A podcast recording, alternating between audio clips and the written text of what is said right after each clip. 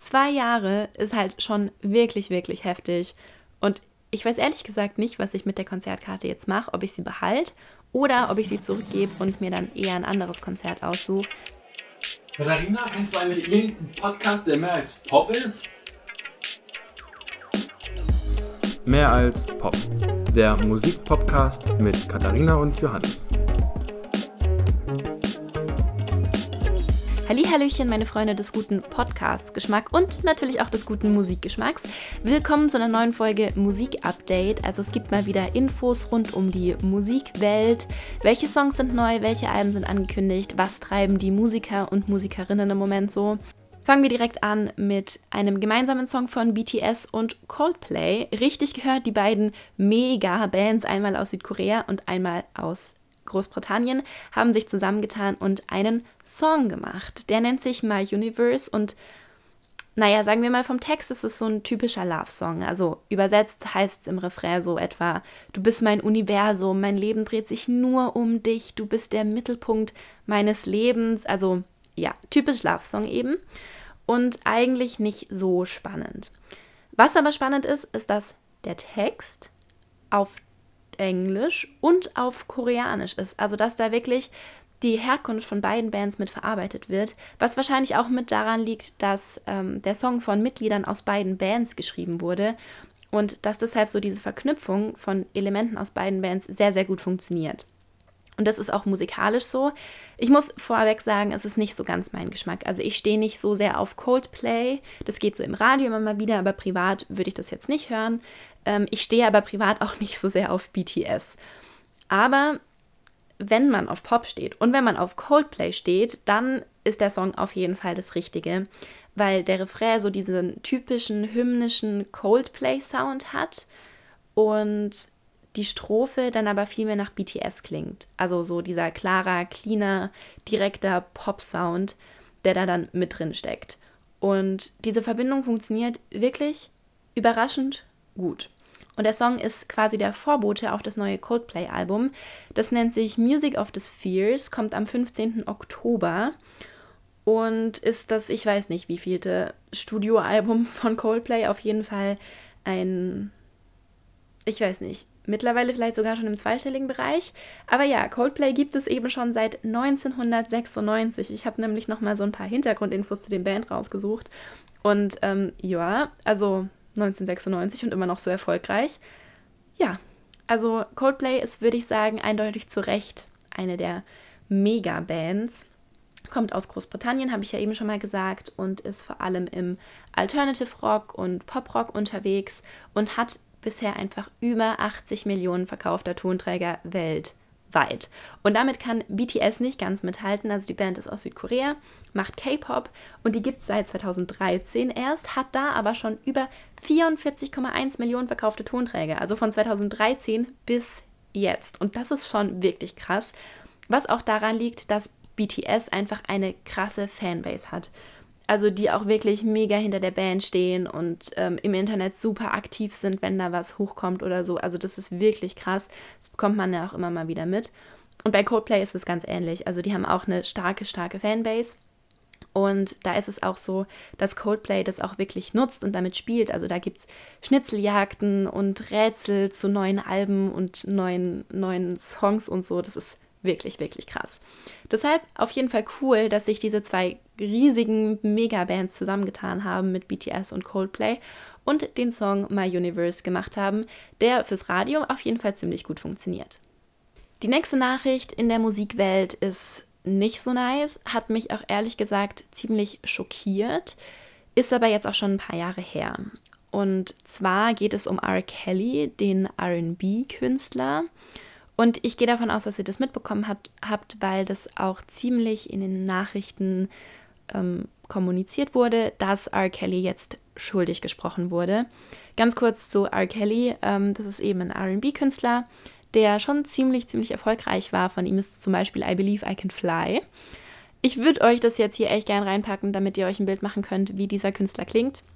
Geht aber nicht, weil Spotify die Musik von ihm und auch sein gesamtes Konto nach der Anklage komplett gelöscht hat.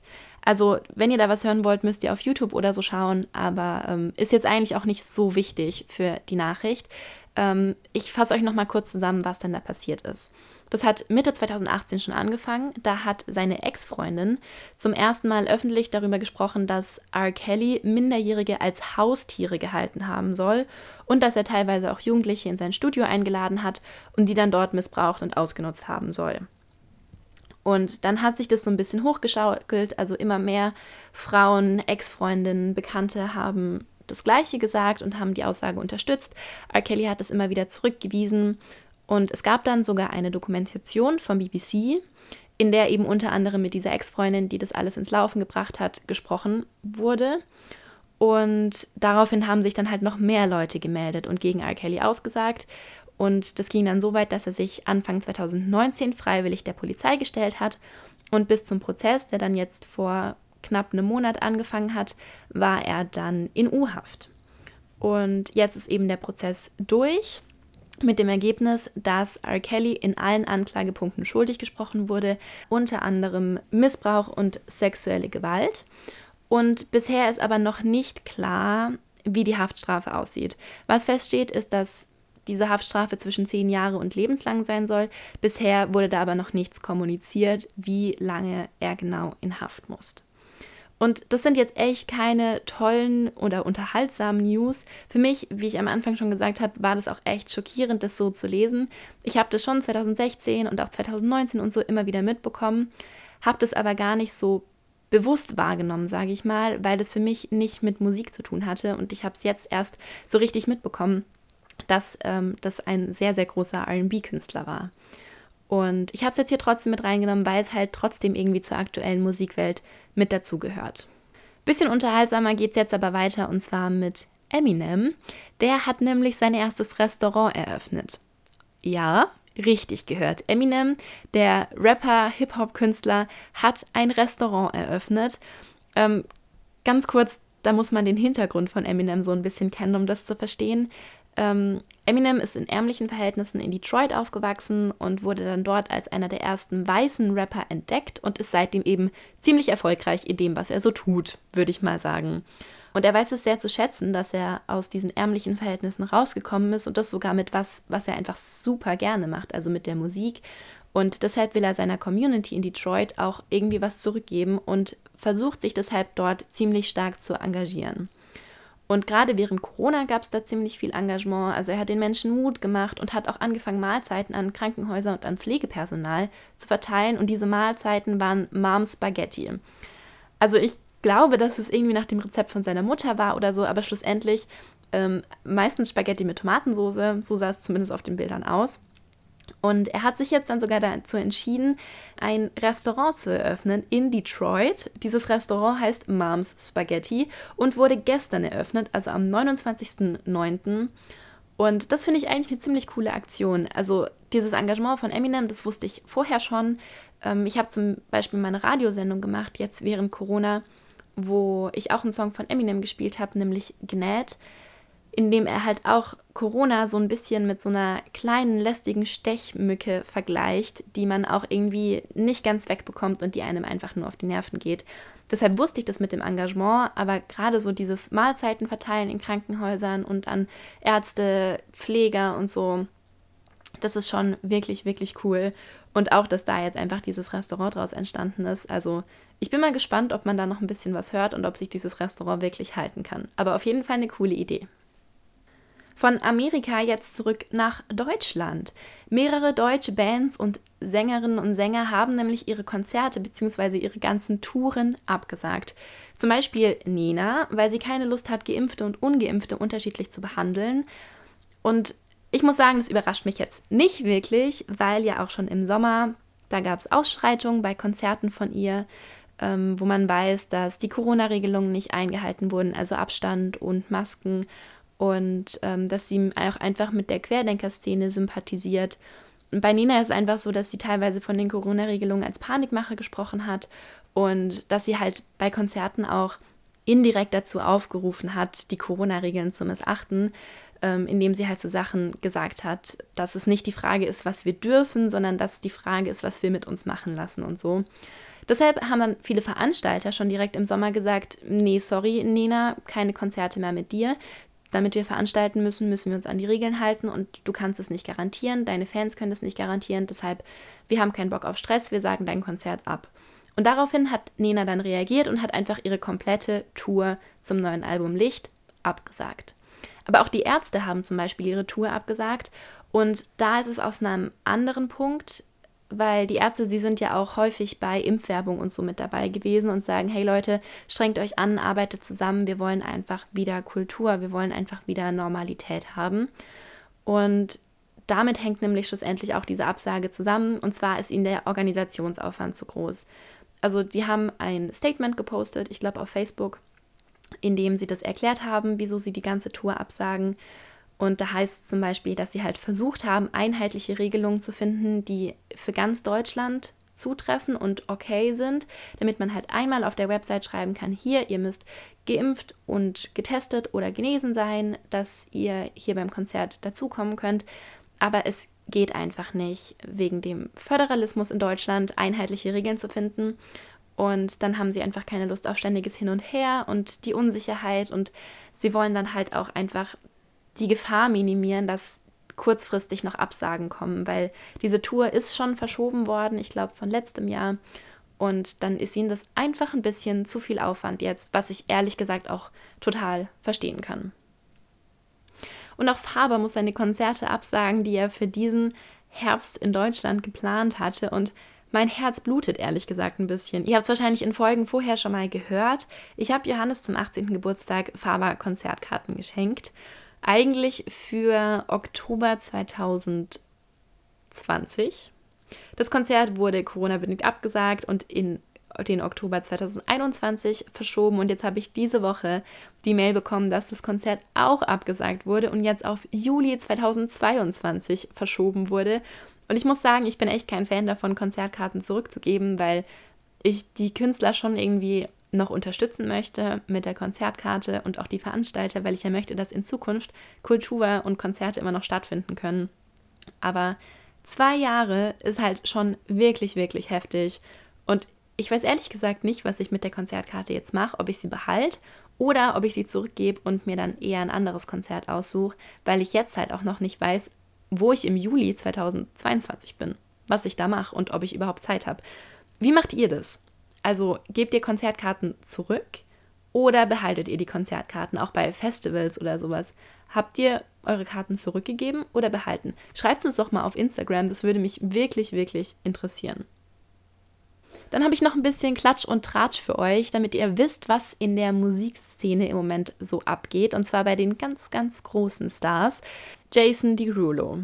Er trennt sich nur vier Monate nach der Geburt seines Sohnes von seiner Freundin. Im April haben sie noch ein super kitschiges Ankündigungsvideo zur Schwangerschaft gepostet. Das war so ein paar Wochen vor der Geburt von dem Sohn und das war wirklich am Strand und Nahaufnahmen und Musik und also wirklich, wirklich kitschig und hochverliebt und überhaupt und sowieso. Und jetzt, vier Monate nach der Geburt von dem Sohn Jason King Derulo, wurde die Trennung eben bekannt. Über die Gründe schweigen beide und Jason Derulo hat auf Social Media auch um Privatsphäre gebeten, was ja ehrlich gesagt auch verständlich ist. So, das Privatleben muss ja nicht unbedingt immer überall auf ganz Social Media analysiert werden. Dann hat Beyoncé ihren 40. Geburtstag gefeiert, allerdings schon Anfang September, also da bin ich jetzt ein bisschen zu spät, um zu gratulieren.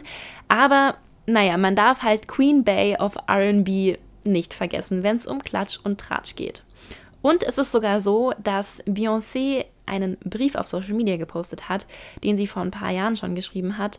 Und da hat sie die letzten Jahre so ein bisschen reflektiert und dann in der Caption auch dazu geschrieben, dass sie noch nie so glücklich war, wie sie es jetzt mit 40 Jahren ist. Was ja irgendwie auch schön ist. Und es gibt Konzert-News für Deutschland.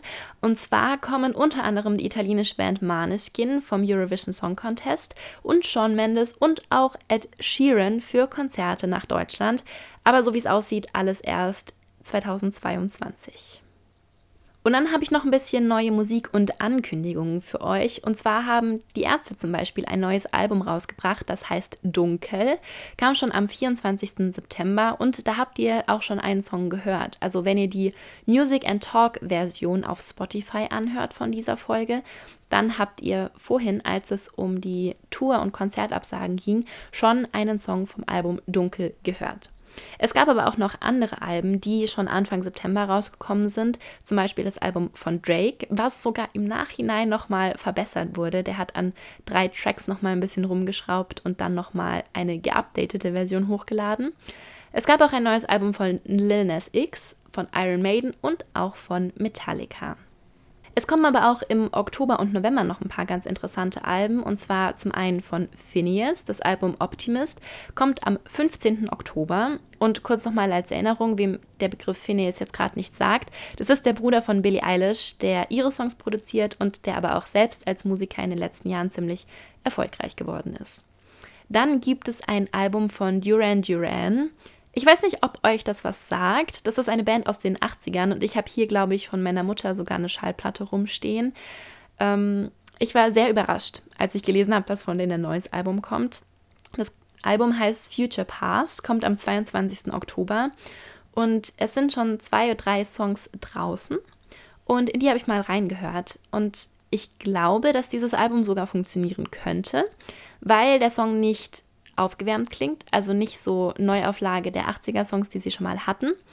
Man hört die 80er schon raus, aber das ist ja eigentlich nicht schlimm. Also wenn man sich jetzt The Weeknd zum Beispiel anhört, dem seine Songs klingen halt 100% nach 80er. Und deshalb bin ich mal gespannt, ob das Album Future Past von Duran Duran irgendwie erfolgreich wird oder ob das einfach nur untergeht. Dann hat Ed Sheeran ein neues Album angekündigt und zwar Equal, also ist gleich. Seine anderen Alben davor waren ja plus, minus und geteilt, also jeweils als Rechenzeichen. Und das Album ist gleich, also Equal, kommt am 29. Oktober. Und in Interviews hat er gesagt, dass er in dem Album so ein bisschen mehr reflektiert über sein Leben, seine Beziehungen, seine Freunde und so. Und das merkt man auch schon in den zwei Songs, glaube ich, die jetzt vorab schon mal veröffentlicht wurden. Zum Beispiel in Visiting Hours. Da geht es um die Beziehung zu einem Freund, der in diesem Jahr verstorben ist. Und eben um die Visiting Hours im Krankenhaus. Lohnt sich auf jeden Fall mal reinzuhören. Dann gibt es ein Album von ABBA. Das dürfte wahrscheinlich an keinem von euch vorbeigegangen sein. Das hat nämlich sogar die Tagesschau berichtet, dass das Album Voyage am 5. November kommt. Und ich habe in die ersten drei Songs, die jetzt draußen sind, schon mal reingehört für euch. Und naja, sagen wir so, es klingt immer noch nach aber es klingt immer noch nach den 70er Jahren. Es hat sich nicht so viel verändert. Aber die Künstler sind jetzt alle in ihren 70ern. Es liegen knapp 40 Jahre zwischen dem letzten Album und der Bandtrennung und dem neuen Album, was jetzt kommt. Und obwohl sich vom Klang nichts verändert hat, oder gerade deshalb, glaube ich, dass das Album trotzdem funktioniert, weil es einfach noch genügend ABBA-Fans gibt. Und ich muss sagen, ich bin kein ABBA-Fan, aber ich kenne trotzdem die meisten Songs und teilweise sogar mit Text. Und zwar einfach wegen den Filmen Mamma Mia, die ich so oft gesehen habe, dass ich wirklich, ja, wie gesagt, ich kenne die Texte von den Liedern, sowohl auf Deutsch als auch auf Englisch. Ich würde aber so die Songs von ABBA eher nicht privat hören, und ich glaube, das ändert sich auch nicht mit dem neuen Album. Was aber ganz spannend ist, aber gehen virtuell auf Tour. Also verständlich, dass sie mit 70 keinen Bock haben, mehr richtig auf Tour zu gehen. Und deshalb probieren sie es virtuell. Also die haben über zwei Wochen oder so jeweils Performances zu ihren Songs aufgenommen und das dann wie so animiert. Und jetzt heißt virtuelle Tour mit Avataren. Haha. Es gibt ein neues Album von Alice Merton. Und ich muss sagen, das ist, glaube ich, zusammen mit der Info von Duran Duran mit meine Lieblingsankündigung. Allerdings gibt es bisher noch kein genaues Datum. Das Album soll aber anscheinend 2022 kommen und bisher wurden auch schon drei Songs veröffentlicht, und zwar Vertigo, Hero und Island. Ich habe mal reingehört, vor allem in Hero und auch in Island. Alice Merton klingt anders als auf ihrem letzten Album, was ja voll in Ordnung ist. Aber es bleibt einfach Alice Merton. Also die starke Stimme und auch die Art, wie sie singt, bleibt gleich. Nur das Außenrum wird teilweise sogar ein bisschen rocklastiger, würde ich sagen, aber trotzdem immer in Verbindung mit Pop. Aber eben nicht mehr so, wie man es von ihr und von ihrem letzten Album kennt. Und es gibt auch News zum Fall Britney Spears. Ich muss ehrlich sein, ich hätte das fast vergessen. Ich habe diese Woche so am Rande mitbekommen, dass es da was Neues gibt im Fall Britney Spears in der Anklage im Gerichtsverfahren. Habe aber nicht so richtig drauf geachtet und habe jetzt gerade ein bisschen auf Instagram rumgescrollt und gesehen, dass Deutschlandfunk Kultur einen Post veröffentlicht haben, in dem es hieß, der Song I'm a Slave for You von Britney Spears sollte eigentlich umgeschrieben werden in I'm not a slave for you, denn die Vormundschaft durch ihren Vater Jamie Spears wurde beendet. Und zwar nach 13 Jahren hat sie es endlich geschafft, so kann man sagen, dass sie eben nicht mehr unter dieser Vormundschaft von ihrem Vater steht. Das heißt, er hat die letzten 13 Jahre über ihre Finanzen, ihre Konzerttermine, ihre Auftritte, alles entschieden. Teilweise sogar über die Art, wie sie sich kleidet, wie sie auftritt, wirklich alles.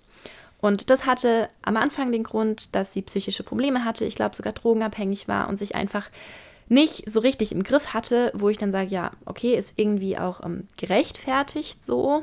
Aber jetzt ist sie 39, hat sich nach eigenen Angaben gefangen, ist ähm, psychisch stabil und hat auch keine Probleme mehr mit Drogen oder ähnlichem und möchte einfach ihr Leben wieder zurückhaben. Und ihre Fans, also da gibt es ja schon seit langer, langer Zeit die Bewegung Free Britney, die auch wirklich super viel in ihre Instagram-Posts und Bilder und alles Mögliche interpretieren. Das ist schon fast absurd. Es gibt auch mehrere Dokumentationen dazu. Da wurde jetzt eine erst vor ein paar Monaten veröffentlicht, die eigentlich auch ganz spannend ist. Aber es wird halt nur mit Fans und Britney-Experten gesprochen und so und nicht mit ihr selbst, was irgendwie ein bisschen schade ist. Ähm, genau, aber es gibt jetzt ähm, am Mittwoch dieser Woche, also Ende September, gab es jetzt eine Entscheidung. Und zwar wird die Vormundschaft durch ihren Vater beendet. Aber die Vormundschaft bleibt vorerst bestehen. Das klingt jetzt erstmal nicht so richtig nach einem Gewinn für Britney Spears, ist aber tatsächlich ein großer, großer Vorteil. Und das liegt daran, dass es durch diese Fortbestehung der Vormundschaft die Möglichkeit gibt, dass Britney Spears und auch ihr Anwalt die Möglichkeit haben, in alle Dokumente von Jamie Spears der vergangenen 13 Jahre einzusehen. Also die Finanzen und alles Mögliche, was er halt sonst für Britney Spears entscheidet hat und dokumentiert hat. Das wäre nicht möglich gewesen, wenn die Vormundschaft als gesamtes Konstrukt komplett abgeschafft worden wäre. Und das war nämlich eigentlich das, was die Verteidigerin von Jamie Spears wollte. Sie ist damit aber nicht durchgekommen. Also Jamie Spears ist jetzt nicht mehr der Vormund von Britney Spears. Die Vormundschaft bleibt aber bestehen. Es gibt jetzt irgendeinen anderen, der ähm, quasi in die Rolle tritt, aber erstmal nur bis zum 12. November. Das ist nämlich der Folgetermin für das Gericht, also da geht es dann weiter. Und die Presse vermutet, dass es jetzt in den nächsten Wochen bis zum 12. November ziemlich zeitintensiv wird für den Anwalt von Britney Spears, weil natürlich diese ganzen Dokumente gecheckt werden müssen. Also was ist mit den Finanzen passiert, ähm, wie hat er das verwaltet, was hat er eigentlich die ganze Zeit gemacht, welche Schritte ist er gegangen und so. Und da wollen sie natürlich rausfinden, ob er irgendwie Geld veruntreut und für sich abgezwackt hat oder welche Fehler er sonst irgendwie gemacht hat. Und das ist natürlich ein großer, großer Vorteil, weil so gegebenenfalls die Anklage gegen Jamie Spears für den 12. November natürlich erweitert werden kann. Also dass es nicht mehr nur um die Vormundschaft geht, weil das ist jetzt ja eigentlich geklärt, sondern dass es eben auch um Fehler geht, die er in den letzten 13 Jahren irgendwie gemacht haben könnte. Und danach geht es natürlich immer noch darum, dass die Vormundschaft über Britney Spears komplett beendet werden soll. Also sie sagt auch, sie möchte das auf jeden Fall beenden. Sie möchte aber dafür kein psychologisches Gutachten machen, weil sie einfach sagt, sie wurde jahrelang dazu gezwungen, ihre Freiheit aufzugeben und jetzt möchte sie ihre Freiheit einfach genießen. Sie will nicht mehr, dass Leute irgendwie so viel Einblick in ihr Leben haben, bei denen sie gar keine Lust drauf hat und dass Leute über ihren Kopf hinweg Entscheidungen über sie treffen. Es ist aber wahrscheinlich so, dass zur Beendigung der Vormundschaft die Richterin ein gesundheitliches Gutachten fordert und deshalb steht das alles noch so ein bisschen auf der Kippe, ob das wirklich passiert oder nicht. Aber ich glaube, dass Britney Spears für diese Beendigung der Vormundschaft auch noch ein gesundheitliches Gutachten macht, nur um danach ihre Freiheit noch größer zu feiern. Aber es ist schon jetzt ein echt großer Erfolg für Britney Spears, ähm, obwohl sie weiterhin unter Vormundschaft steht. Aber sie hat jetzt einfach die Möglichkeit, nochmal zu checken, hey, was hat mein Vater da in den letzten Jahren eigentlich gemacht und was hat er vielleicht falsch gemacht und hat er vielleicht Geld für sich irgendwie mitgenommen. Das war es jetzt auch schon von mir und meinen Musik-News. Ich bin mal gespannt, vielleicht habt ihr ja noch irgendwelche Songs oder Alben, bei denen ihr sagt, hey, die hast du vergessen, die kommen auch noch dieses Jahr raus und sind auch total wichtig und cool. Ich habe nicht so richtig den Einblick zum Beispiel in die Hip-Hop-Szene. Also wenn da noch irgendwas Interessantes kommt, dann schreibt es uns unbedingt entweder einfach auf Instagram oder ihr schickt uns eine Sprachnachricht oder schreibt uns privat. Da freuen wir uns auf jeden Fall drüber und ich kann das dann auch irgendwie noch ergänzen oder für das nächste Mal mit reinnehmen. Und genau, dann Schaut einfach mal vorbei. Die Songs, die jetzt hier zwischendrin waren, zumindest für die in der Music and Talk Version, die packe ich euch auch alle nochmal in die Playlist. Das heißt, wenn ihr die normale Podcast-Version angehört habt, dann schaut auf jeden Fall unbedingt in der Playlist nochmal vorbei. Da sind alle Songs mit drin, die zur Nachricht jeweils passen. Und dann freue ich mich, wenn ihr bei der nächsten Folge wieder mit am Start seid. Bis dann! Das war mehr als Pop mit Katharina und Johannes. Bis nächstes Mal.